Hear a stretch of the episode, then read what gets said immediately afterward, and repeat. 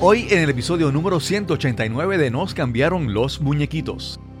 Y básicamente sí, a veces lo que quiero con, la comedia es quizás abrir los ojos a las personas, como decir, mira, este, no te estás dando cuenta de esto, o sea, no te estás dando cuenta de, lo que está sucediendo aquí o allá, y con un chiste quizás puedo llegar más, tengo más alcance que, que quizás abrir la cámara y decirlo directamente, quizás un chiste, las personas lo comparten eh, porque se parece gracioso, pero le estoy diciendo una verdad eh, detrás de todo. Pero sí, me, gusta utilizar, eh, me gusta utilizar mi comedia para llevar un mensaje. Eso sí me gusta. Mi nombre es Cristóbal Colón y esto es Nos cambiaron los muñequitos. Nos cambiaron los muñequitos. Nos cambiaron los muñequitos. Nos cambiaron los muñequitos. Nos cambiaron los muñequitos. Nos cambiaron los muñequitos. Un día sin risa es un día desperdiciado. Con esas palabras de la leyenda de la comedia y el cine silente, Charlie Chaplin, te doy la bienvenida a este nuevo episodio de Nos cambiaron los muñequitos. Gracias por acompañarnos y esperamos que esta conversación te sirva de inspiración y aprendizaje. Si escuchas este episodio antes del 18 de marzo de 2022, estás a tiempo de participar en nuestro sorteo de celebración de cuatro años de podcast. Estamos trabajando con los detalles, pero te adelanto que para participar necesitarás claves que diremos al final de cada uno de los próximos episodios. Así que quédate hasta el final, escucha y anota la palabra clave y el número de este episodio. Visita la página www.cristobalcolon.net diagonal contacto para enviarte información sobre cómo registrar tu participación. Hoy hablaremos de buen humor, comedia y propósito en la vida. Te presento a nuestro invitado de hoy. Saludos amigos, mi nombre es Gaby Alicea, soy actor, músico, eh, soy padre de familia, vivo en Puerto Rico, en un pueblito que se llama Juncos, eh, me siento muy contento y feliz de ser parte de la ciudad del Valenciano. Y hoy tengo una charla con mi, amigo eh, Cristóbal, así que va a ser una charla muy amena donde voy a estar desnudando mi corazón y le voy a estar hablando acerca de todo lo que hago y de mis planes futuros. Gaby Alicea es un comediante puertorriqueño que conocí a través de las redes sociales. Su estilo de comedia es limpio y familiar y frecuentemente incorpora a su familia en sus videos. Podrás pensar que será una conversación liviana y sencilla, pero realmente Gaby va más allá y nos comparte su historia seria, profunda e inspiradora. Ese es el episodio número 189 y conversamos con Gaby Alicea. Saludos Gaby. Eh, muchas, muchas de las entrevistas que, que hago recientemente en este podcast surgen de algún contacto que tuve con alguien en, a través de las redes sociales. ¿verdad? Esa, esa es la, vamos a decir, una de las bendiciones de las redes sociales. Podemos ver muchas cosas malas y buenas, pero esa es una de las cosas buenas las bendiciones de, las redes sociales, que uno conecta con personas y uno puede conectar y descubrir bastantes cosas de esa persona. Eh, y vi un video de, de Gaby donde él hacía una, una parodia. Bueno, él estaba cantando en su carro una canción de Marc Anthony. y, y, la, canción lo, lo puso en problemas, ¿verdad? Eh, y de ahí surge entonces el, primer contacto con, con Gaby. Pero Gaby, Gaby eh, háblanos un poco de tu inicio, dónde naciste, dónde te criaste, háblanos sobre eso, por favor. Pues mira, yo, yo realmente eh, nací en el pueblo de Caguas, en el hospital regional, lo que se conoce hoy día como el Menonita, pues antes se llamaba el hospital regional de Caguas, ya que en el pueblo de Juncos, de donde soy, natural, pues no, en el hospital de Juncos pues no, no se hacían partos. Pues nací en el pueblo de Caguas y realmente pues, pues prácticamente me he criado toda mi vida y he vivido toda mi vida en Juncos. Eh, no crecí con mis papás biológicos porque ellos tenían ciertos problemas. Eh, mi papá era alcohólico, mi mamá pues no, no tenía una buena relación en su matrimonio y pues fui criado por, por una tía de mi mamá, ¿sabes? Desde bien pequeño saliendo del hospital, pues me crió la tía de mi mamá y pues, pues esos son mis papás prácticamente, los que conozco como mis papás. Porque hay, hay un dicho por ahí que dicen que padre es el que cría. eh, Sí, sí, sí. Y así yo, así, así yo lo siento, yo veo que, que los que me criaron pues son, son mis papás. Eh, y Perdona, estudié- perdona que te interrumpa, Gaby. Es que cuando yo veo alguna cosita que me parece que más adelante vamos a tocar, ¿verdad? Claro. Y es que quiero, quiero ¿verdad? tratar de entender un poquito. eh, cuando, aun, cuando tú crió a tu tía, ¿tus padres estuvieron cerca? ¿Los conociste? ¿Interactuabas con ellos? ¿O estuvieron Sí, bastante sí. distantes en tu crianza? Ok. Sí, sí, este, mi papá, eh, bueno, no, no cerca, cerca de decir que tuvimos una relación de todos los días, pero sí siempre supe quiénes eran mis papás. Eh, mi mamá, eh, después de unos años en Puerto Rico, yo siendo pequeño ya se fue para, para, esta- para Estados Unidos, para Pensilvania, y pues perdí la, la comunicación y el contacto con ella eh, constantemente.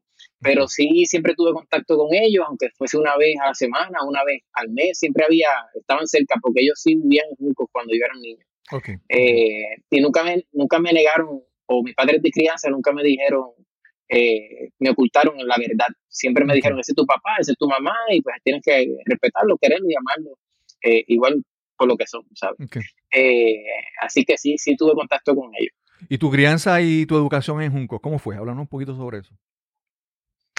Bueno, mi crianza, eh, yo me crié pr- prácticamente solo en la casa porque la tía de mi mamá, que fue la que me crió, mi mamá de crianza, y mi papá de crianza eran mayores ya, tenían tres hijos, pero ellos estaban casados, pues yo creí, crecí, eh, eh, yo era el nene de la casa, por decirlo así. Eh, ellos me dieron, ellos me dieron el techo, me dieron el cariño, eh, me llevaban a la escuela, eh, prácticamente estuvieron pendientes de mí, de mi niñez. Yo crecí y estudié en la escuela pública, escuela pública en escuela elemental, escuela intermedia, escuela superior, eh, prácticamente toda mi, ¿verdad? Mi- mis estudios de, de, de, de niño pues fue en escuela, en escuela pública. Y en escuela pública fue que aprendí entonces eh, eh, a, través de la, de la música me desarrollé en esa, en esa línea y pues terminé siendo maestro de música. Ok, ok. Eh, y bueno, en la música, ¿hasta dónde, dónde estudiaste? Hablanos un poquito sobre eso, porque, ¿verdad? Eh, quiero. Hay, Sí. hay- hay personas que tocan trompeta y son aficionados, pero hay gente ¿verdad? que lo toma más en serio. Háblanos sobre tu, sobre, sobre tu educación en, en la música. Pues mira, yo a los 14 años que entré al, al grado 10, décimo grado de la escuela superior, eh, uno siempre tenía para escoger una electiva. Pues entonces pues yo decidí estudiar música eh, porque era algo que, que me, me llamaba la atención, me gustaba. En mi casa pues había una trompeta porque mis, mis hermanos de crianza pues tenían una trompeta, pero yo lo que hacía era que soplaba la trompeta, pero no sabía tocar trompeta. Y porque en mi casa había una trompeta, pues cuando yo llego a la escuela superior, que me, me matriculo en la clase electiva de música, pues había un grupo de una banda y el maestro cuando me ve, mira qué curiosidad, él me dice, este, tú vas a ser trompetista, sin yo decirle nada, él me dice, tú vas a ser trompetista. Y me estuvo curioso y él me dice que yo me parecía, en ese entonces, le recordaba a un amigo de él, trompetista, que se llama Humberto Ramírez. Él me dice, tú vas a ser trompetista tan pronto me vio, porque mi físico y como yo era, le, recordaba a Humberto Ramírez. Entonces, pues me puse una trompeta en las manos y yo como tenía una trompeta en mi casa, ya yo sabía cómo soplar la trompeta. Pues él no pasó mucho trabajo eh, conmigo y me puso la trompeta en las manos, yo soplé la trompeta y sonó. Y él dijo, ve que vas a ser trompetista, me dijo. Entonces, pues ahí, ahí empecé yo a los 14 años a tocar trompeta en la, en la escuela. Y luego de eso, le, le, le, le cogí la pasión a la música, me enamoré de la trompeta. Prácticamente nosotros los músicos eh, sabemos que tú, cuando tú decides ser músico profesional, tú te casas con el instrumento. Ujú. Pues básicamente yo, yo me casé con la trompeta, yo dormía con la trompeta, yo me levantaba con la trompeta, yo estaba todo el día con la trompeta, practicando trompeta todo el día. Y así pues seguí, eh, grado 10, grado 11, estuve en la banda municipal de Juncos, eh, después en grado 12 también, participaba en orquestas de merengue, de salsa, que en ese entonces pues se hacían bien, bien eh, era bien popular la música tropical merengue. Eh, el maestro de trompeta de la escuela, Orla- Orlando Pabellón, que es un maestro bastante conocido acá Sí, en el área este, conocido, sí, sí. como, trom- como trompetista, pues él me invitaba a las orquestas que él participaba para que yo tocara segunda trompeta y pues él, él fue motivándome a que yo siguiera el, el- el camino de, de la música. cuando me gradué de cuarto año, pues ya yo tenía bastante base musical y no hago más que audicionar al Conservatorio de Música y me, me aceptan en el Conservatorio de Música. Pues entonces hice mi carrera como maestro de música, estudié educación musical, eh, haciendo un bachillerato en el Conservatorio de Música. Y entonces, después de eso, pues, pues trabajé como maestro de música en las escuelas, en escuela pública y en escuela privada. Ok, Hasta ok. que llegó la comedia, Cristóbal, hasta que llegó la comedia. Sí, a, eso, a eso voy ahora, porque hay un cambio muy marcado. Porque entonces, si dice que te casaste con la trompeta, hubo ap- aparentemente un divorcio o una separación en algún momento del instrumento. Pero Exacto. vamos a hablar sobre eso. Y, y perdona que te, te- te busque entrar en los detalles, pero antes de comenzar te hablaba sobre pues, la historia de mi hijo, cómo él, él tocaba trompeta. Hubo un tiempo que mi, mi vida era a los fines de semana ir con la banda municipal de Humacao, con, como mencionaste Humberto Ramírez, eh, eh, llevar a, a mi hijo a, a un campamento, una actividad que tenía Humberto Ramírez. Yo tengo, mi hijo tiene una foto, tiene una foto de que yo la veo y re- realmente ahora es como que histórica y es que tiene una foto con, con Humberto Ramírez y con Roberto Roena, que falleció no hace mucho tiempo, Wow. ¿verdad?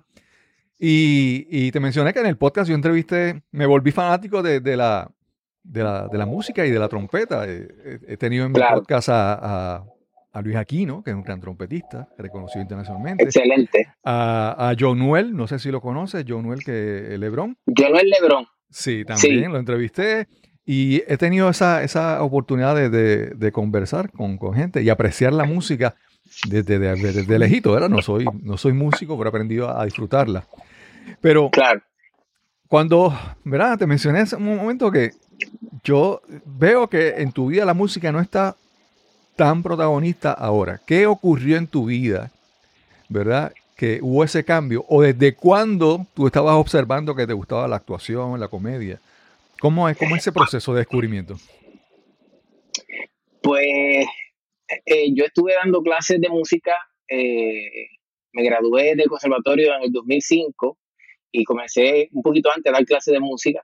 Eh, el arte siempre ha estado eh, en mi vida. Desde muy niño yo me, yo me destacaba por dibujar, ¿sabes? Dibujaba siempre en mi casa, dibujaba en la escuela, dibujaba en las libretas. Eh, era mi, mi, mi pasión dibujar de niño siempre. Y, y las paredes de casa de mi mamá de crianza estaban pintadas todas, de, de murales y dibujos, porque era lo que me, me apasionaba. Y todavía me apasiona, lo que pasa es que no, no me he dedicado a hacer eso profesionalmente. Eh, la música pues es parte del arte también eh, y, y, y me apasionaba la música. Cuando llego a los 25 años, a los 25 años, eh, por un proceso que tuve eh, eh, de, de pérdida eh, en mi vida, yo me casé cuando tenía 20 años, 19, 20 años aproximadamente, y a los 24 pues me divorcié de mi primera relación. Pues ese, ese divorcio fue bien impactante, pasé por una depresión y pasé por un, un, tiempo difícil, que de hecho eso me llevó a salirme del conservatorio un año, o sea, interrumpirme del conservatorio por un año. Entonces llego a buscar eh, eh, refugio, ayuda en gente eh, de la iglesia y gente profesionales. y en ese proceso, pues conozco a un productor de obras de teatro que se llama Nelson Lukis y él hacía obras de comedia, obras de teatro de comedia. Y, y yo te, teníamos un amigo en común y ese amigo en común pues me refiere a él. Le dice, mira, este muchacho es bien talentoso, él es músico, eh, él es bien chistoso porque mis amigos pues me conocían eh, el lado gracioso. Eh, entonces me da la oportunidad de participar en una obra de teatro a los 25 años. Ahí fue el, mi, mi primer experiencia en un teatro. Okay. Entonces, eh, me gustó la experiencia, me gustó ver la gente reír, me gustó los aplausos, me gustó el ambiente que había eh, de alegría. Eh, yo venía de un proceso un poco difícil y pues eso fue como un bálsamo en mi vida. Y realmente eh, esa experiencia marcó, abrió la puerta a yo decir, wow, esto me, me, gustó mucho, me encantó muchísimo. Luego de eso, pues yo le digo a, al productor, le digo, cuenta conmigo para futuras obras o futuros proyectos. Y efectivamente, después me volvió y me llamó, hicimos otro proyecto juntos y de ahí, pues, de ahí en adelante, pues básicamente eh, fue algo que, que despertó en mí, ¿sabes? Fue como una pasión sí. por, por, por, el escenario y, sí. por hacer, y por hacer reír la gente. Gaby, eh, en esa, vez... perdona que te interrumpa ahora, ¿verdad? Disculpa la, la interrupción. En, en, sí. primer, en esa primera experiencia, antes de eso, tú no habías tenido, habías tenido ninguna adiestramiento, clase, porque veo que había estudiado mucho música, pero no habías tenido nada formal con actuación y comedia hasta ese momento. No, no, hasta ese momento no había tenido ninguna experiencia con, con actuación, con actuación ni, ni solamente música, solamente música. Eh, eh, y, y después de, de ese momento, pues se me presentó la oportunidad de participar en otra obra donde me, me, me dieron un personaje que se llamaba Don Seferino, que era un viejito, dentro de esa obra de teatro. Eh, y de ahí de esa obra, ese personaje pues sale, sale para hacer presentaciones. Me invitaron a un programa de radio, me invitaron luego a un programa de televisión con ese personaje. Eh, a la gente le gustó lo que estaba pasando y luego me invitaron a una actividad, eh, a una boda, para que hiciera reír la gente. Y poco a poco fue creciendo como, como que de boca en boca, como que este muchacho está haciendo esto. Y poco a poco fue, fui dando- dándome a conocer hasta que comencé a trabajar en una emisora de radio fijo con el personaje y pues en la emisora de radio pues tenía la exposición eh, de que la gente supiera de, de, de, de mí, de mi talento, de Ujú. la comedia, de la actuación. Eh, y luego de eso pues mi agenda empezó a llenarse eh, de invitaciones, de gente que, que quería que participara en, su- en sus actividades con el personaje de comedia. Y poco a poco, sin darme cuenta, Cristóbal, pues la música empezó a, a, a, a menguar eh, Ok. eh, en mi vida. Antes le dedicaba cinco horas, seis horas diarias a la trompeta, pues empezó a hacer cuatro. Después empezó a hacer, después empezó a hacer tres horas diarias. Después empezó a hacer dos horas diarias. Eh, después empezó a hacer una hora diaria. Y poco a poco, pues me fui dando cuenta que, que el camino me estaba llevando por otra dirección. eh, y pues me, me- hasta que me rendí prácticamente, dije, mira, no voy a seguir dando clases eh, de música, esto me está tomando mucho tiempo. Y cuando puse en una balanza eh, económicamente lo que me estaba resultando, pues, pues dije, pues no, me voy a enfocar en, en lo que es la comedia, porque es lo que me está, me está resultando y me está trayendo eh, buen ingreso. Y ya pues yo a los 28 años pues conocí a Neri, a mi esposa, eh, nos casamos, yo tenía ya 29 años y pues tenía que tomar decisiones bastante, bastante certeras en el aspecto de que si o sigo dando clases en la escuela Mm. eh, o me dedico full a lo que me está generando, que me está dando a conocer, que me está dando trabajo. Y pues así lo hicimos, eh, tomamos la decisión este, y la trompeta pues la tengo guardada, hace mucho tiempo que no la toco, ya, ya no suena porque eh, el instrumento, el Ya instrumento labio. es algo que si no- ya la embocadura, sí, ya la Sí, embocadura sí. No, no, no resiste. Eh, y básicamente ese, ese fue el comienzo de, de la, de la comedia en mi vida de la actuación. Sí. Eh, ese personaje de, obviamente, cuando, cuando tú Sí. interpretas un personaje en una, en una obra, pues siempre sigues el libreto y alguien escribe ese libreto. Don Seferino era, en esa obra era una creación tuya o ya estaba y te lo asignaron. O sea, ¿has, has seguido usando ese personaje sin ningún problema de que alguien lo creó o que tú lo creaste? ¿Cómo, cómo se da el proceso de creación? Ok, claro. Eh, ese personaje fue creado para esa obra de teatro particularmente. Eh, ¿Qué sucede? El, el productor, Nelson Lucky, quien fue el que me, me- me trajo a, a los escenarios, pues él creó ese personaje para esa obra de teatro. A mí me invitan, cuando ven la obra, pues me invitan a, una- a participar con ese personaje en una actividad. Luego de eso, él se enteró, él se entera de que yo estoy haciendo ese personaje en, en diferentes ah, eh, lugares. Y él me hace la invitación, él tenía un programa de televisión, me dice, tráete el personaje para mi programa, pero realmente nunca hubo una conversación al respecto eh, de la creación del personaje. Sí, he, he tenido que modificar, bueno, no es lo mismo el personaje de la obra de teatro a lo que es hoy, ¿sabes? ya el personaje evolucionó muchísimo, inclusive se llamaba Don Seferino, ahora yo estoy impulsando el nombre de Don Cefe, porque se puede confundir con otros personajes también, Claro. eh, y, y pues obviamente por derechos y cosas, pues, pues lo he ido moviendo poco a poco. Este, pero a modo de chiste, Nelson Lucky y yo somos grandes amigos y a modo de chiste me dice, tú me debes regalías todavía, ¿sabes? Por ese personaje. Eh, pero somos, somos grandes amigos, nos apoyamos mutuamente, eh, participamos, eh, eh, todavía participamos en obras juntos, él produce, me invita, yo produzco y lo invito a él, él participa conmigo en mis obras de teatro también. Así que realmente tenemos una relación eh, bien estrecha y él es como si fuese mi papá, tú sabes, como si Ok. fuera un mentor, un mentor para mí. Qué bien, qué bien. Mencionaste que, que en un programa de radio, eh, ¿verdad? empezaste a trabajar y a salir. Esa estación Sí. de radio, es, nuevamente, ¿verdad? es tratando de poner como que en contexto todo el, el- el escenario completo. ¿Era una estación de radio comercial? ¿Era qué tipo de estación de radio era? Porque uno ve las estaciones de radio a veces y la comedia que tienen o los personajes que tienen, entonces uno dice, bueno, ahora no, entonces esa estación de radio, ¿cómo, qué, qué estación era? ¿Cómo era el, el- la- el formato? Claro que sí. Pues el mismo productor, Nelson Lucky, que yo lo menciono mucho porque eh, básicamente él fue el que me ha dado a conocer en muchas áreas.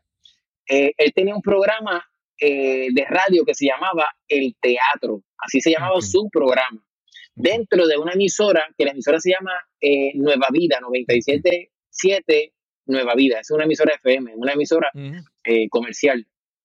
Él tenía un programa ahí los sábados y en ese programa él me invita para que yo participe. Y ahí comenzó, ahí comenzó el personaje a salir en la radio. Eh, luego de eso, el dueño de la emisora eh, me escucha y le encantó lo que estaba pasando conmigo y el, y el personaje. Y entonces me hace la invitación para que forme parte ya del equipo de- del programa Mañanero, un programa que se llama En Ruta, que es bastante eh, exitoso en, en la emisora. Eh, y estoy fijo todos los lunes a las 9 de la mañana desde hace yo comencé en el 2006, así Ok, que llevamos wow. 15 años, 16 años, eh, Wow. prácticamente 15 años con, con, con ellos todos los lunes, todos los lunes en la mañana, con ese personaje. ok. En estos tiempos, ¿verdad? Eh, vamos, vamos a entrar un poquito ahora a hablar sobre la comedia. Y, Claro, y, y entonces, ¿cómo te digo? Hay, hay, hay, hay comediantes famosos y exitosos que tienen una historia a veces, voy a decir como que una historia oscura detrás, ¿verdad? Y a veces utilizan la, Sí. la comedia como una terapia Refugio. una forma de escapar. Y entonces, eh, a veces escuchamos historias de, por ejemplo, hace poco, eh, Chappelle se metió en problemas, en forma, ¿sabes? Porque una habló sobre transgénero y toda esa cosa. Porque la comedia siempre, ¿verdad? Es como que para uno se ríe a veces de las cosas que son como que un poquito incómodas, ¿verdad? A veces eh, en- encontrar eh, risa en cosas eh, trágicas, por ejemplo, alguien se cae en la calle y uno se ríe, ¿verdad? Es triste, pero uno se ríe de eso, ¿verdad? Ese- a veces jugar con la comedia es como que a veces irse en territorio un poquito, ¿verdad? Cruzando la rayita Peligroso. un poco. Sí, sí, ¿verdad? Y es, eh, Claro. eh, ¿verdad? Eh, también tenemos casos de comediantes famosos. eh, uno que de mis favoritos es, es Louis C.K., que es un, un comediante súper inteligente, pero se metió en problemas por cosas en su vida y a veces con la comedia. Pero tú, en tu caso, tú has escogido un formato de comedia que, que, vamos a decir, que se ve menos, ¿verdad? Siempre vemos los comediantes que hablan malo, dicen malas palabras, vulgaridades, porque como que la gente se ríe de esas cosas, ¿verdad? Pero tú has escogido una, una ruta diferente. Me gustaría que me hablaras sobre por qué escoges esa ruta y los retos que implican irte por esa ruta que para mí yo creo que es más difícil que otras, que otras, otras cosas que otra gente hace. Claro. Mira, eh, esto, esto es algo bien común. Yo escucho mucha gente decir, lo que tú haces es bien difícil, lo que tú haces es bien difícil, eh, porque no usas malas palabras y todo lo demás, y hacer reír así es bien difícil. Bueno, la realidad, eh, la realidad es que la comedia en sí, el humor, eh, yo crecí viendo El Chavo del Ocho, yo crecí eh, viendo comedia de La pensión de Doña Tere, eh, Don Cholito, eh, comedia que se utilizaba antes en televisión, que obviamente no te permitían hablar malo, ¿sabes? Tienes que hacer, tienes que hacer reír a la gente con, con un libreto sano, ¿sabes? Con un libreto eh, limpio. Y yo crecí con esa dinámica de, de comedia. Eh, también crecí en mi casa con unos valores, mi papá y mi mamá. eh, yo no podía decir una mala palabra en mi casa porque obviamente era una falta de respeto, ¿sabes? No, no, no había manera de, de, de, de- apoyarme en esa, en esa, en eso. Y, y el respeto, la disciplina que había en mi casa. Pues básicamente eh, yo siempre fui un niño así, bien respetuoso. Eh, el, el, lo- el vocabulario obsceno pues no, no, no existía. Ya cuando entré en la adolescencia y, y ya a los 18, 19, 20 años, pues era diferente. Ya con la juventud, pues uno entra un poquito rebelde, rebelde. Pero, pero realmente no, tampoco fui un muchacho de, de, vicio, ni de, ni de beber, ni de fumar, ni nada de eso. Me mantenía siempre en la línea. Cuando llego a la comedia, obviamente eh, con el productor Nelson Lupi, para la comedia que se hace es una comedia limpia. Mm. Eh, y, y, su mentoría también me ayudó muchísimo, aparte de que desde el día uno que empecé la comedia, siempre fue sana comedia lo que hacía. Eh, llevo 17 años prácticamente haciendo comedia, sana comedia, y yo siempre he dicho y he visto que funciona, sí funciona la sana comedia. El hecho de que sí abunda más, ¿sabes? Hay más comediantes de, del género más chabacano eh, o, comedia más, más vulgar o comedia más oscura o, comedia eh, más picante, eh, pues sí, sí, se abunda más, abunda más eso. Pero también hay otra línea de, de, sana comedia que sí funciona, sí funciona, No, no podemos descartar eso.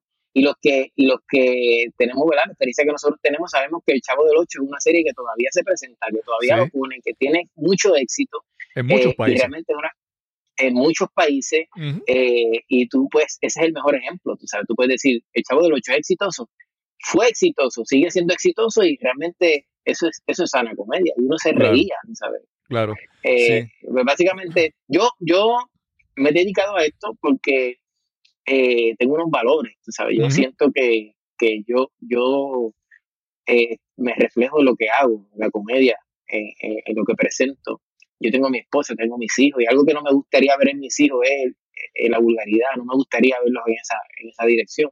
Pues papá tiene que ser ejemplo de eso, ¿ves? Claro, claro, eh, claro. Y, y, me, y me gusta proyectarme así porque ese soy yo y para que mis hijos también vean que sí, que sí hay, hay, hay, otra manera de ver las cosas. Sí.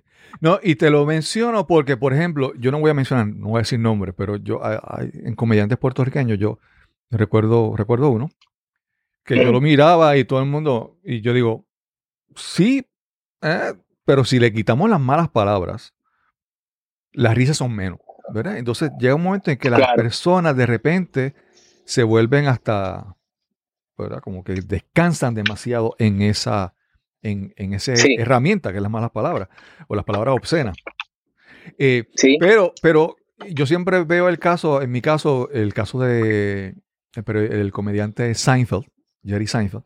Jerry Seinfeld se ha distinguido porque siempre ha tenido una comedia sin malas palabras. Vamos, él siempre habla de situaciones no, tan familiares, ¿verdad? Pero siempre habla de situaciones, ¿verdad? Y entonces eso requiere como que uno estudie más y profundice más en, la, en lo que realmente es eh, jocoso, ¿verdad? No, no irse por, por, lo fácil, porque como te mencioné, hay comediantes con que con decir una palabra la gente ya se siente como que yo no, sé si es que a veces la comedia entra en, cosas que normalmente nosotros como que callamos y ocultamos y de repente a alguien decirlo en voz alta como que, como que, ¿verdad? Como que uno se siente desinhibido por un momento porque entramos en una zona que normalmente no hablamos eh, durante el día.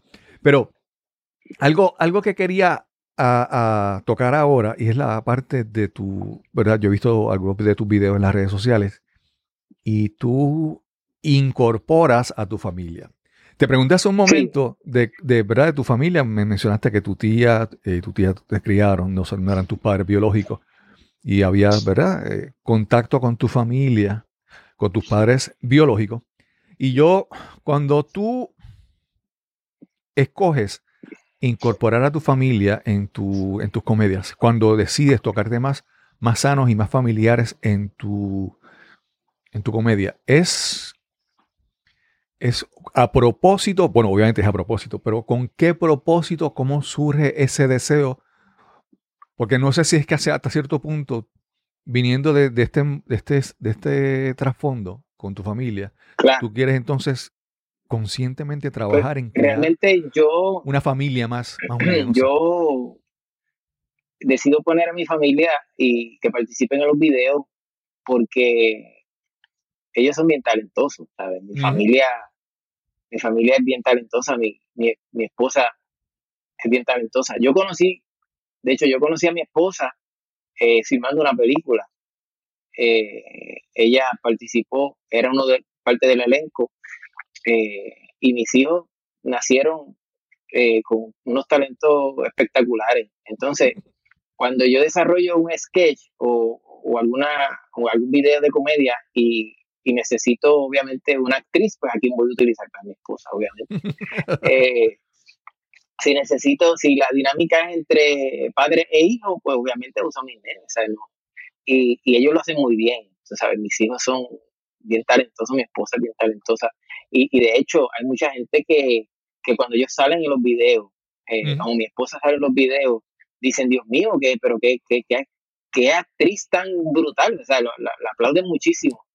Eh, y, igual a mis hijos también, como que, wow, pero espectacular. eh. O sea, que, que realmente ellos tienen un talento eh, espectacular. Y también demuestro de que, de que en familia, porque mi comedia es así, mi comedia es para todo el mundo, pues en familia es, es- es- la familia es un regalo, un regalo de Dios para cada uno de nosotros y, y, y compartir en familia, andar en familia. A mí me encanta estar con mi familia, estar con mis hijos. Hay gente que no, que no, que prefieren hacer las cosas solo, ¿verdad? Y no involucrar a la familia.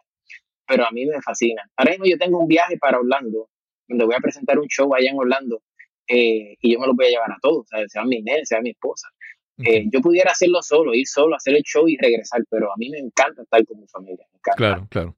Gaby, antes, ahora las redes sociales facilitan mucho Sí.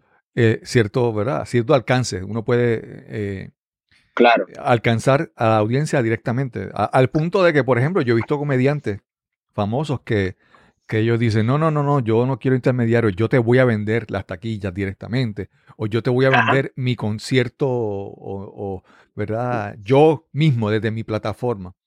Porque obviamente la tecnología permite que tú puedas alcanzar a, a tu, a tu audiencia. ¿Cómo ha sido tu, tu trayectoria con las redes sociales y cómo te han ayudado en, en, en, tu, en tu trabajo?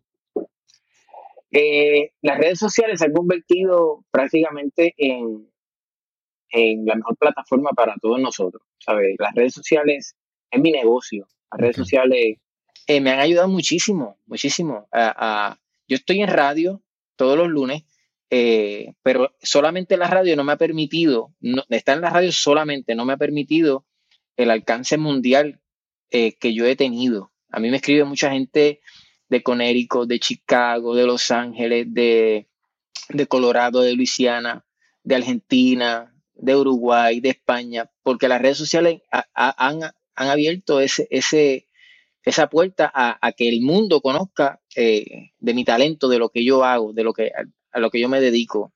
Eh, y es por eso, es por eso, por las redes sociales, que, que yo puedo eh, trabajar todos los fines de semana. Yo salgo a hacer actividades aquí en Puerto Rico. Ahora voy para Orlando. El 5 de marzo tengo una presentación allá, pero ya tengo, tengo prácticamente una gira eh, preparada para poder llegar a, a- a otros lugares. Eh, pero las redes sociales hoy día, Cristóbal, eh, son, son nuestra mejor plataforma y nuestro mejor aliado. Ese, ese es nuestro negocio, si lo ves así, ¿verdad? Para lo que nosotros hacemos. Claro, es nuestro negocio y muchas veces, muchas veces tú dices, pero es que yo hago contenido y Facebook no me paga, o Instagram no me paga, o TikTok no me paga, o YouTube no me paga, lo que yo espero. Pero esa es tu carta de presentación. Mm, ¿Ve? Esa es tu carta, tu carta de presentación. Si yo, si yo soy un producto, yo soy un, un stand-up comedian, yo soy alguien que me presento en lugares, en empresas, para hacer reír, pues eh, mis redes sociales son mi carta de presentación. Y a raíz de eso es que la gente me conoce. Y a raíz de eso, pues es que ellos pueden decir, pues yo llego a Gaby a través de las redes sociales y lo, y lo contrato para que me haga este trabajo. Y Claro. básicamente eh, yo utilizo las redes de esa manera. Eh, yo no, no, te voy a ser bien honesto, yo tengo 43 años y no crecí en, en el, lo que le llaman los millennials, que son gente que, que dominan esto de las redes a- de rabo a cabo, como decimos nosotros. Eh, yo sí manejo las redes, pero tampoco estoy de lleno, o sea, en mi vida no depende de las redes sociales porque lo he decidido así, porque realmente no, no, no, a mí me encanta hacer cosas, cosas en mi casa, pintarla, me gusta pegar manguera de presión, me gusta lavar los carros, me gusta ir al supermercado, me gusta hace- hacer cosas que yo me siento que estoy vivo, porque si estoy todo el día en las redes sociales, pues siento que Claro, yo, claro. yo siento que no tengo una vida, o sea, que no me siento que estoy viviendo mi vida. Eh, Ujú, y las redes sociales yo las trabajo, pero no estoy todo el tiempo en redes sociales. O sea, no estoy Ok. eh, conozco amigos que son influencers que están todo el día en redes sociales. Ellos se levantan pensando en Sí. qué video van a hacer hoy o se levantan eh, contestando mensajes, están todo el día pegados a la, a la pantalla, todo el día pegados a la pantalla. Yo no puedo estar así, no puedo estar así. Claro. claro, Eh, claro. Y quizás la música me enseñó eso también. ¿sabes? Yo estaba cinco horas con la trompeta, seis horas con la trom- trompeta encerrado practicando, porque eh, son cosas que me hacen, me crean disciplina y me hacen sentir, sentir que estoy vivo, ¿sabes? Que me siento que estoy viviendo mi, vida, que no es una vida artificial. Y eso, pues, me, me gusta. Las redes sociales sí las utilizo como mi negocio. Claro, claro. Y es también que las redes sociales, uno puede, bueno, se, se ha demostrado que las redes sociales tienen, tienen elementos adictivos, ¿verdad? Sí. Que, que- que buscan crear una dependencia de esa, Sí, de esa red sí. social. Y yo a veces noto en mí como de repente yo siento esa, ese deseo de tomar el teléfono ahora y mirarlo. Sí, Y también siempre hay un, ahora incluso al punto de que Facebook ya no se llama, la compañía de Facebook se va a llamar Meta, porque es el, el metaverse, el, el metaverso, Sí. ¿verdad?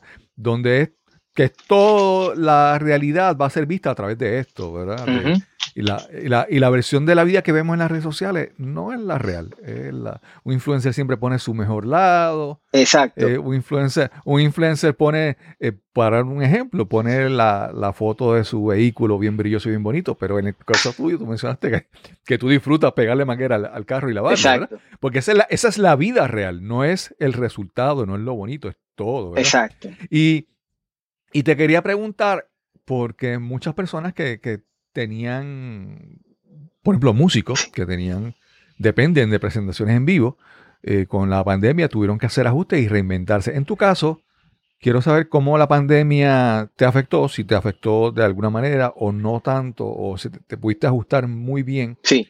a, a las condiciones diferentes, adversas que habían durante el encerramiento, el encerramiento de la pandemia. Pues eh, la pandemia, eh, a mí me, encan- me encantó el hecho de que pude descansar.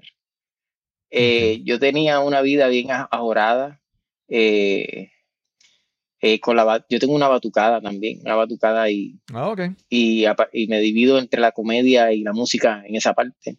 Este, eh, ¿Cómo se llama la batucada? Para darle también promoción. se llama, se llama batuqueadora, batuqueadora se llama, Ok, batuqueadora. Ok, ok. Este, y, y tenía una vida bien, bien, bien ajorada, bien ajorada, que de hecho, eh, por otras razones, no necesariamente porque tenía una vida ajorada, eh, en el 2019, en octubre, a, a mediados de octubre, creo que fue en octubre 16, yo tuve mi primer ataque de, de pánico, un ataque de ansiedad que me dio, y terminé en el hospital, Wow. terminé en el hospital con eso. Eh, y de ahí en adelante, eso fue en el 2019, de ahí en adelante eh, empecé a tener episodios de, de ansiedad en, en- en presentaciones, en, en diferentes eh, momentos. Eh, y cuando llega la pandemia, que se cancelan todos los compromisos, pues básicamente yo lo tomé como que este es el momento de descansar. Yo me sentí que fue un tiempo para mí, para descansar, para, para mis emociones, eh, estabilizarme. Y, y durante ese tiempo dejé de preocuparme por el aspecto financiero, por, por las finanzas, y decidí tomar entonces un Mm. tiempo para yo descansar mi mente, descansar mi cuerpo. Eh, Ok. Esos primeros meses, yo siempre pensé al principio que la pandemia iba a durar un mes o dos meses, realmente. Este, pero ya cuando vi que la cosa iba en serio y que íbamos a estar mucho tiempo sin, sin producir, sin trabajar, pues me reinventé en cierta manera. Siempre en mí ha habido la habilidad de, de- de crear cosas con mis manos, el arte y ese tipo de, de- asuntos. Y, y me puse a, a co- compré herramientas para hacer eh, ebanistería. Eh, Y yo tengo un tallercito en mi casa y ahí empecé a hacer muebles de ebanistería, empecé a, a construir escritorios para los niños en las casas que tenían que estudiar en sus casas eh, de manera virtual. Y, y me, me- me envolví en ese, en ese mundo de la ebanistería y terminé trabajando haciendo muebles, haciendo escritorios. Entonces pude sobrevivir el tiempo de la pandemia en esa, en esa dinámica. Entonces cuando llega el tiempo de Navidad, pues creé una- unas chimeneas para, para crear el efecto de que, de que Santa Claus va a entrar por las chimeneas, chimeneas de madera y todo eso. Y pues cuando llega la temporada de octubre, noviembre y diciembre, que es la temporada navideña, pues me piden eh, las chimeneas. Esto es una exclusiva, esto es una exclusiva que te estoy dando a ti, porque nadie sabe, nadie sabe que yo hago ese tipo de trabajo por el hecho de que por ser yo, estoy seguro que si yo anuncio, mira, yo estoy haciendo esto, estoy haciendo esto otro, pues me va a llover el trabajo y no tengo mucho Sí. tiempo para entonces dedicarme eh, de full en, en eso. Así que lo hago como tipo hobby, pero en el tiempo de la pandemia, pues me sirvió de, de un ingreso. Sí, no, yo, yo me río porque obviamente no al, al punto de generar ingresos, pero yo también, yo en algún momento hice escritorio, Sí. ahora en la pandemia, Qué hice un escritorio para, para una, una, la hija de una amiga Qué y bien. he hecho varias cosas en madera. Obviamente no tengo un taller eh, completo, pero la, la- la- la intención es eh, ser- a- satisfacer la curiosidad, aprender y crear cosas y uno dice, wow, Claro. yo hice esto, ¿verdad? Esa, Claro. esa es una, una satisfacción. A mí me, enca- a mí Y- me encanta, eh, que lo estuve hablando ahorita contigo, eh, salirme. Mm. Por eso es que no estoy en las redes sociales todo el tiempo. Eh, salirme de este mundo y hacer cosas, como te decía, eso de irme al taller y trabajar en madera, eh, de, hacer, de crear cosas, me, me puede tomar uno, dos días o tres días, pero mi mente no está todo el tiempo, como la mayoría de los influencers, que tengo que crear, que tengo que crear contenido todos los días, todos los días. Yo no puedo pensar así porque me, me, me da, me crea ansiedad. O sea, yo tengo que hacer cosas eh, fuera de las redes sociales para, para sentirme bien, para sentirme que estoy vivo, que, que, Sí. que, que tengo una, que tengo algo que puedo, tangible, que puedo verlo, ¿entiendes? Sí. Gaby, te voy a hacer una pregunta. Obviamente, todo esto es, ¿verdad? Con la mejor intención. Claro, Tú contestas tú contestas si entiendes que es correcto, si puedes hacerlo, o si no, pues no lo hablamos. Eso depende de ti. claro. Pero cuando mencionaste que en el 2019, en creo que fue en octubre, Ajá. ¿verdad? Por ahí, tuviste un ataque de pánico. Sí, ¿Tú has podido identificar qué situaciones sí. causaron eso? Que, si hubo algo, ¿verdad? Que ocurrió un evento o varios eventos en cadena. Háblanos un poco sobre qué, qué tú piensas que te llevó a, a ese, a ese estado. Eh, sí, sí, yo, yo he estado investigando, eh, porque luego de eso eh, me he dado cuenta que, que de cada 10 personas, yo creo que 7 o 6 han pasado por ataques de ansiedad, ataques de pánico. Es, bien, es algo bien común. Y después que a mí me pasa, que, que yo le comento a algunas personas, le digo, yo ahora estoy pasando por este proceso, me dicen, yo también paso por eso, y otra persona me dice, yo también he vivido ese proceso. O sea, realmente me di cuenta de que muchas personas viven eh, ataques de ansiedad o ataques de pánico. En el caso mío, pues yo seguí buscando información y ayuda, ayuda eh, en todas las áreas. Eh, y, y- y pude, he podido identificar que en el caso mío, eh, yo vengo arrastrando ciertas, ciertos procesos de pérdida desde mi niñez. Por ejemplo, el, el- hecho de que fui adoptado, que cuando uno es bebé, uno, uno siente, uno, uno tiene eh, en el embarazo, se, cuenta científicamente que lo- el bebé dentro de la barriga siente lo que está pasando afuera, cómo están las emociones de su, de su mamá, cómo, qué es lo que está sucediendo cuando crece. Entonces, desde mi, mi niñez que fui dejado en esta otra familia, es, una, es un proceso de pérdida en mi vida eh, que psicológicamente está, pero obviamente no se trabaja, ¿sabes? Está ahí, pero yo nunca había atendido esas cosas. Eh, luego de eso, pues yo cre- crecí en, la escuela, tenía muchas inseguridades, tenía muchos complejos. Eh, en la escuela intermedia también tenía muchas inseguridades, muchos complejos. Y vengo arrastrando con todo eso. Cuando me caso la primera vez, eh, mi divorcio fue otra pérdida en mi vida. Eh, he, he tenido unos procesos en mi vida de, de inseguridades, de pérdida, que, que las retengo, que las tengo ahí ocultas, que nunca las he trabajado. Eh, luego de eso, el trabajo, el exceso de trabajo, eh, la falta de sueño, descansar. Eh, yo me podía acostar a dormir a las 10 de la noche, aunque no tuviese que madrugar. O sea, yo, tengo, yo pues tengo las 8 horas para yo descansar, pero me acostaba a las 10 y yo soy una persona bien creativa. eh, estoy, estoy descansando, pero mi mente sigue trabajando en ideas, en música, en canciones, en, en, en qué puedo hacer en las obras de teatro, cuál es mi próximo proyecto, todas esas cosas.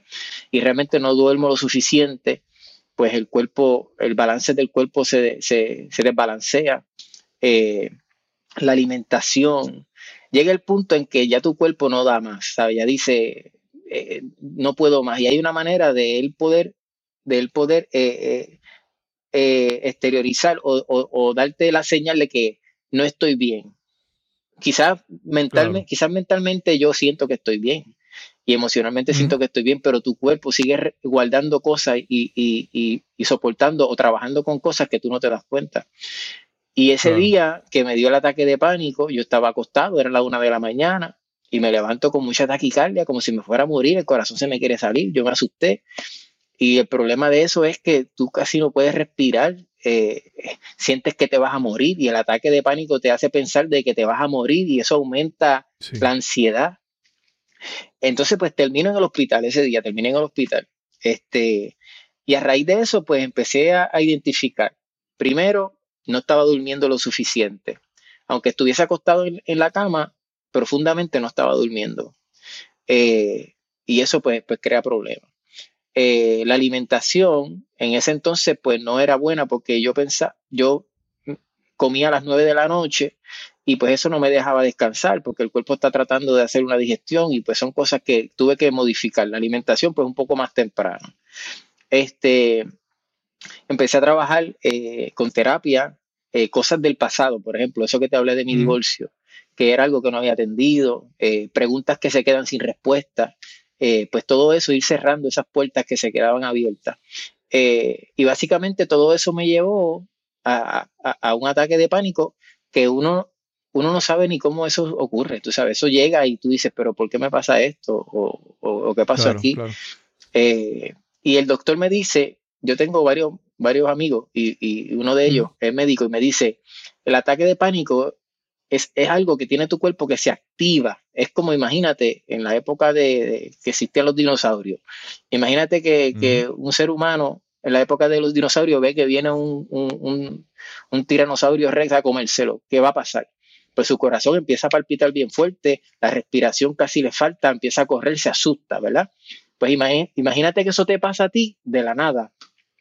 Imagínate que eso se activa en tu cuerpo estando sentado en la sala de tu casa.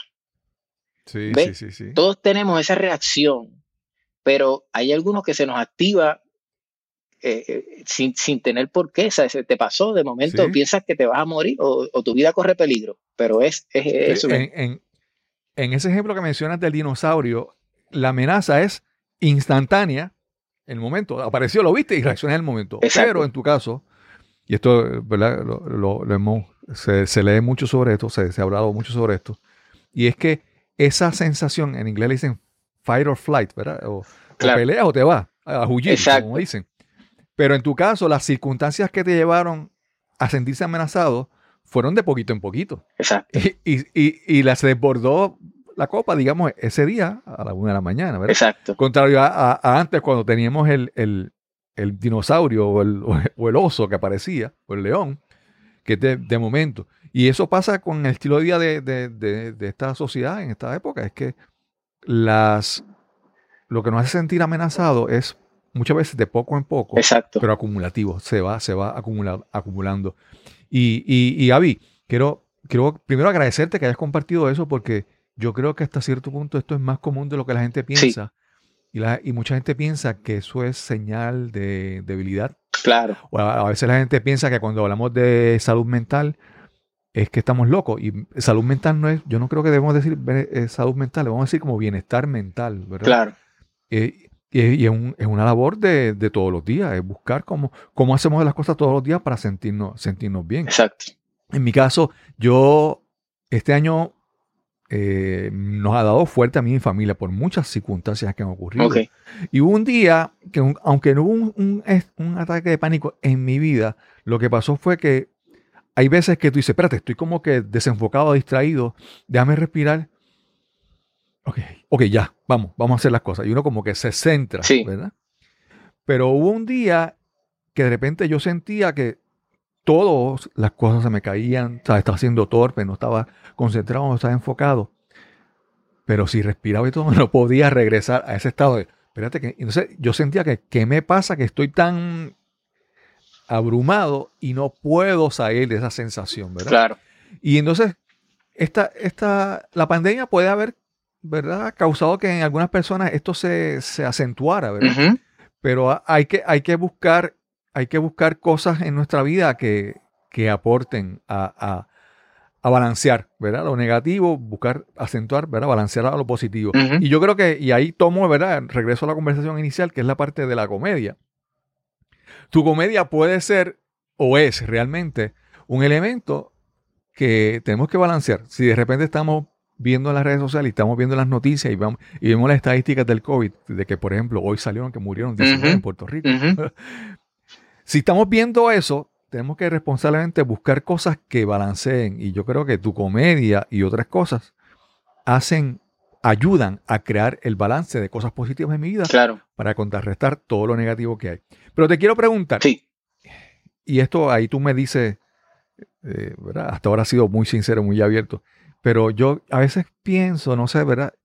Cuando tú haces tu comedia, ¿tú quieres estrictamente entretener? ¿O también tú quieres, de alguna manera subliminal, ¿verdad? Por ahí, educar un poco a la gente? ¿O también quieres promover un poco de esos valores que tú crees que son importantes en tu vida? ¿Qué tú, qué tú piensas de esas tres cosas? ¿Qué, qué hay, ¿Qué proporción hay de eso? O si es simplemente entretener, me lo dices. ¿Cómo tú ves esa proporción de, esas, de, esas, de esos objetivos en tu comedia? Eh, ah, de todo, de todo. Yo creo que de todo un poco. Eh, a veces hago videos que son educativos, eh, a veces una crítica social, que las personas lo pueden ver como que, eh, espérate, me está, me está señalando, o me está haciendo algo que no me, pero es una crítica social. Este, Claro. y básicamente sí, a veces lo que quiero con, con la comedia es quizás abrir los ojos a las personas, como decir, mira, este, no te estás dando cuenta de esto, o sea, no te estás dando cuenta de, de lo que está sucediendo aquí o allá, eh, y con un chiste quizás puedo llegar más, tengo más alcance que, que quizás abrir la cámara y decirlo directamente, quizás un chiste, las personas lo comparten eh, porque les parece gracioso, pero le estoy diciendo una verdad eh, detrás de todo. Eh, pero sí, me, me gusta utilizar, eh, me gusta utilizar mi comedia para llevar un mensaje, eso sí me gusta. Ya sea una crítica social o sea un mensaje más, más directo, ¿verdad? De familia o, o de restauración, o, o- me gusta, me gusta eso. Sí. Yo en estos días escuchaba a alguien, yo, yo estoy buscando, una de las cosas que yo quiero mejorar en mi vida es la parte de pues, comunicarme a la audiencia, ¿verdad? Ser public speaker, hablar, dar conferencias y todo. Y una de las cosas que estaba escuchando en estos días es de este gran conferenciante, muy conocido. Él decía que el propósito de él era primero make them laugh, o sea, hazlos reír, hazlo, hazlo llorar, ¿verdad? Impactarlos emocionalmente y después me voy, bye bye. Esa era la, la estrategia de él. Los hago reír, los hago llorar, bye bye, bye, bye me voy. Porque yo pienso que el, el humor, ¿verdad? Eso mencionaste hace un momento, ese hacer un chiste y que la gente se ría. De repente la gente como que tumba, yo creo que tumba un poco las, las barreras y como que baja las defensas. De repente las personas se pueden sentir como que un poquito mm, distanciados, intimidados. Pero cuando le hacen un chiste y nos reímos juntos, nos sentimos como que, confianza. como que más cercanos, como que más, más, más conectados. Gaby, hablamos ahora de don, de don- habías hablado de Don Ajá. pero yo he visto que tú tienes muchos más personajes y quiero que me hables sobre esos personajes y, y ya que estamos por ahí, después me hables sobre cuáles son tus próximos proyectos Claro. que tienes ya por ahí, tus personajes y, tus proyectos. Eh, tengo eh, el personaje estrella, es el viejito, Don Cefe, con el más que salgo y me presento. Eh, otro personaje que tengo, que también lo hice en radio por mucho tiempo, eh, se llama Timoteo, que es, es como decir lo que le llaman un mama's boy, que es un hombre de 39 años, pero que vive con su mamá y realmente eh, todavía tiene eh, eh, conductas de niño, pero dentro de su edad, de Ujú. 39 años. Eh, ese gustó mucho también. No lo hago hace mucho tiempo, pero ese, ese es uno de los personajes.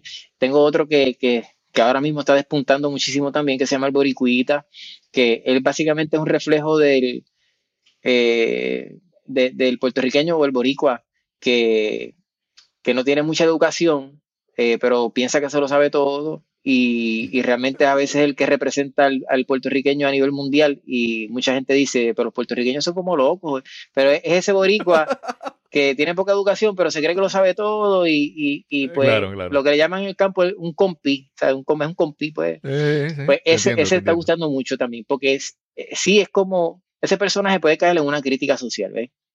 Es el personaje que, que, que se roba la luz, por decirte un ejemplo, y para él eso está bien, ¿ves? Él dice, yo, Mm. yo le puse un pillo al contador, pero pues si, si el gobierno me roba más a mí, pues yo, es, como, como una crítica social. Es como, chico, tú no ves que eso no está bien. Eh, y quizás sí, hay mucha gente que pueda identificarse con ese personaje y pensar de que está bien, ¿ves? Es una manera de hacerlo. Pues ese personaje está gustando muchísimo ahora.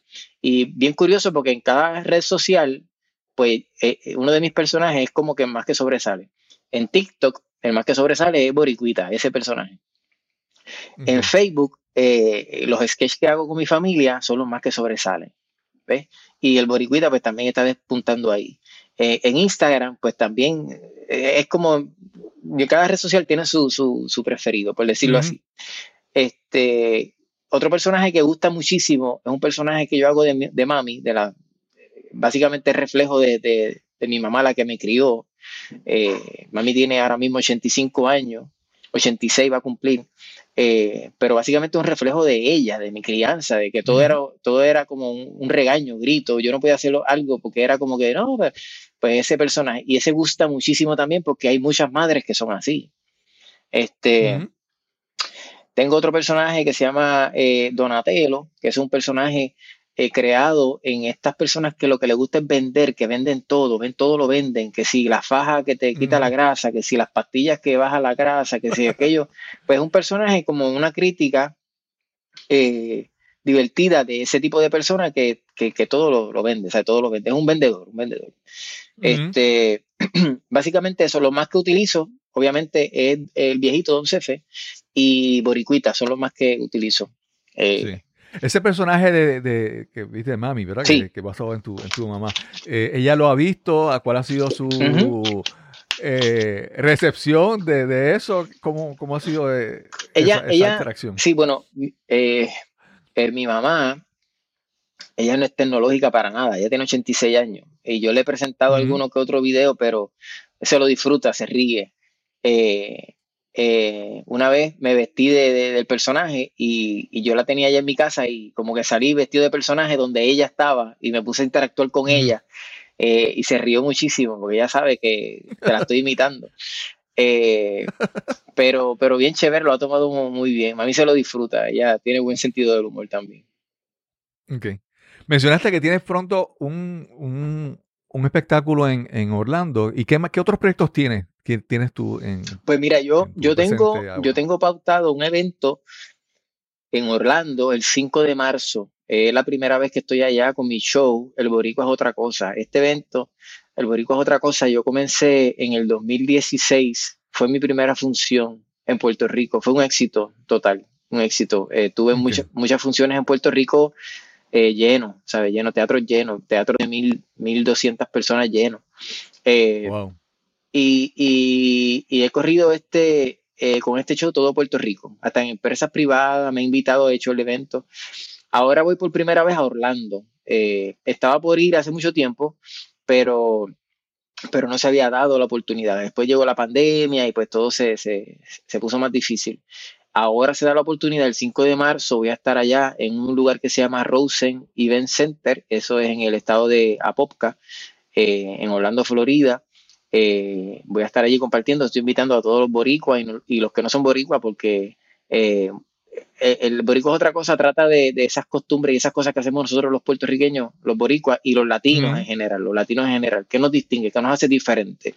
Eh, Y es un show que, que de verdad se lo van a disfrutar de principio a fin. Ahí tengo el personaje de Boricuita, va a estar conmigo allí y voy a tener el personaje del viejito también, a Don Cefe, va a estar conmigo allí también y va a ser una noche, un show de dos horas donde nos vamos a reír de principio a fin. Va a ser bien, bien ameno. Un evento para toda la familia y la ventaja de allá, de Florida, ¿verdad? Por decirlo así, es que en, en estos lugares, en este evento, por en este venue donde yo voy a- me voy a presentar, no te piden tarjeta de vacuna ni te piden eh, prueba eh, negativa. Simplemente todo el mundo con mascarilla y cada cual obviamente se cuida a, a- a su manera. Esa- eso es lo que está Claro, pasando allá. Aquí en Puerto Rico, pues he tenido que cancelar mis eventos por el hecho de, la, de las restricciones que hay. Yo tenía un evento, un evento ahora el, el 5 de febrero, tuve que posponerlo para más adelante porque los teatros no pueden haber más del 50% de, de, de audiencia eh, y aparte de que tienen unas restricciones que por el momento no podemos trabajarlo aquí en Puerto Rico. Eh, así que por el momento, por el momento fijo, lo que tengo pendiente es el 5 de marzo en Orlando, Florida, el Boricua es otra cosa. Sí. Gaby, una última pregunta. Se me ocurrió ahora.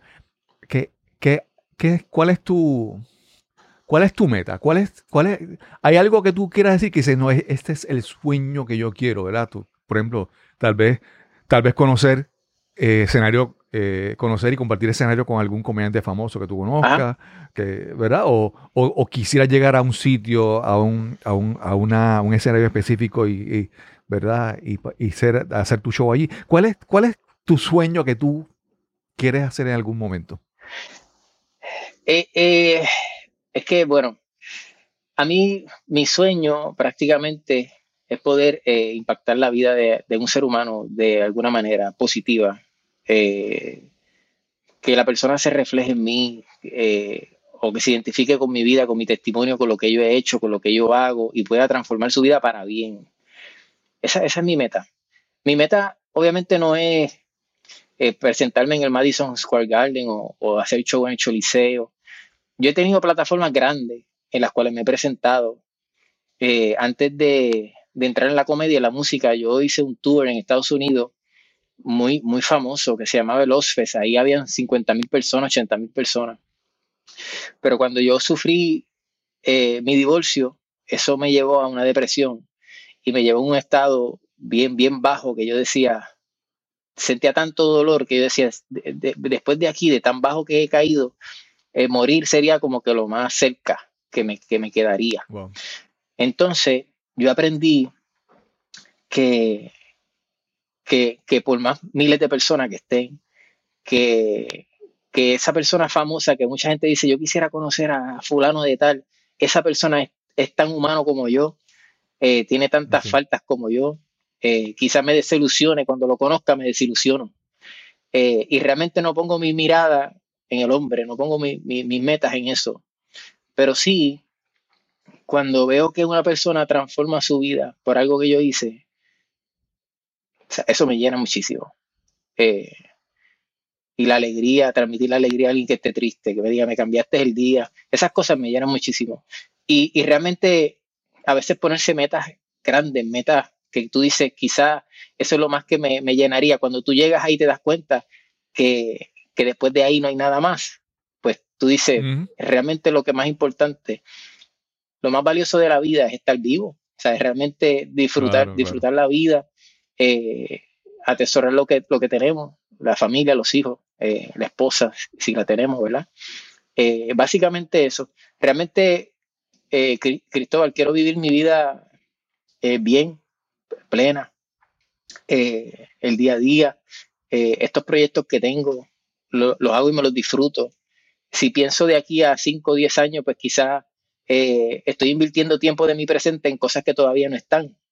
Y, Claro. y quiero, quiero disfrutarme, disfrutarme el proceso, disfrutarme el, el- el día a día. Si llegara el momento en que me, presenté, me presentara en el Choliseo de Puerto Rico, fantástico, es fantástico, no, no, no, no me puedo quejar.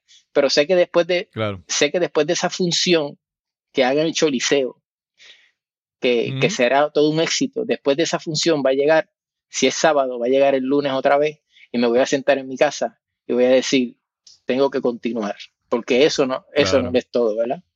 Eh, pues básicamente mi meta es llegar a la gente, eh, si puedo transformar la vida de una persona, eso para mí es, es- es formidable. Sí. Gaby, eh, a veces, como te digo, yo, yo por ejemplo, cuando te invité a, cuando le, le envié la invitación a este podcast, conocía muy poco de ti, ¿verdad? A veces, a veces uno, yo me dejo llevar un poco como por intuición, ¿no? Claro. ¿verdad? Y, y, y conocía muy poco, ¿verdad? Muy poco de ti, pero, pero yo siempre, pues pienso que es una agradable sorpresa ver, ¿verdad? Eh, cómo, sin conocerte mucho, hemos tenido esta conversación que realmente para mí ha sido muy valiosa, muy, muy profunda. Súper. Me, me ha gustado todo lo que has aportado. Creo que has aportado mucho, mucho valor y posiblemente alguien, como mencionaste, alguien está escuchando esta conversación o viendo este video y se identifica y saca algo. Y entonces tú siembras con tu testimonio una, una semilla Claro, y le estás ayudando a que esa persona tenga una vida mejor, porque no es tan solo para él. Cuando tú cambias tu vida, cuando tú vives mejor, primero tocas a tus seres queridos, tu, tu entorno, ¿verdad? Y poco a poco vas eh, haciendo que tu familia, tu comunidad, tu pueblo, Claro. tu país sea, sea mejor. Y agradezco primero, pues, esa, esta, la oportunidad de conversar contigo. Agradezco tu sinceridad, tu, tu, pues, tu cantidad de compartir cosas, ¿verdad? Profundas, porque yo creo que en estos tiempos necesitamos ser más abiertos, más sinceros con, ¿verdad? Como mencionaste, las redes sociales. No, no, tenemos que ya estar, tumbar esta, estas imágenes que proyectamos al mundo y proyectamos quienes, quienes realmente somos. Porque cuando proyectamos quien realmente somos, somos conectamos con las demás personas. Claro. Y primero agradezco, agradezco tu participación, agradezco tus palabras. Eh, eh, no sabía que eras músico y trompetista, ahora te admiro más. Gracias. Y gracias, gracias por esta, por esta conversación que tuvimos hoy. Gracias a ti, Cristóbal. Y estamos a tus órdenes y estamos cerca. Yo, yo soy de Junco, Sí. tú estás por ahí cerquita. Yo estoy, yo estoy en las piedras, Ah. así que un día esto nos tomaremos un café o algo. Somos vecinos, somos vecinos. Qué bueno, qué bueno. Para Sí, mí, sí, sí, de verdad, un gusto hablar contigo. Este, me gusta la línea que estás llevando, me gusta la manera en que lo estás haciendo y yo creo que, que la manera de informar y llevar eh, eh, una información positiva y educativa a las personas eh, es lo que nos, nos da éxito como seres humanos, realmente. Así que gracias por este ratito. Quiero agradecer una vez más a Gaby Alicea por esta interesante conversación que tuvimos hoy en este episodio de Nos cambiaron los muñequitos. Busca a Gaby en las redes sociales, en Facebook, Instagram, TikTok. Síguelo para que veas cada nuevo video que él publica. Y queremos recordarte que estamos ya en la recta final para la celebración del cuarto aniversario de nuestro podcast y haremos un sorteo. Los, deta- los detalles todavía lo estamos trabajando, pero te adelanto que tienes que grabar o que anotar una palabra clave que diremos al final de estos episodios previos a esa fecha. La palabra de este episodio es humor. La palabra es humor y este es el episodio número 189. Anótalo, guárdalo y pendiente porque ya pronto te enviaremos los detalles de cómo puedes someter tu participación en este sorteo. Y solo me resta decirte que si disfrutaste de este episodio, por favor, compártelo en la plataforma de podcasting o en la red social donde lo hayas escuchado. Este podcast es completamente gratuito. El precio es que lo compartas y riegues la voz con tus amigos y seres queridos. Y sin más que añadir, nos encontraremos entonces en el próximo episodio de Nos cambiaron los muñequitos. Hasta la próxima.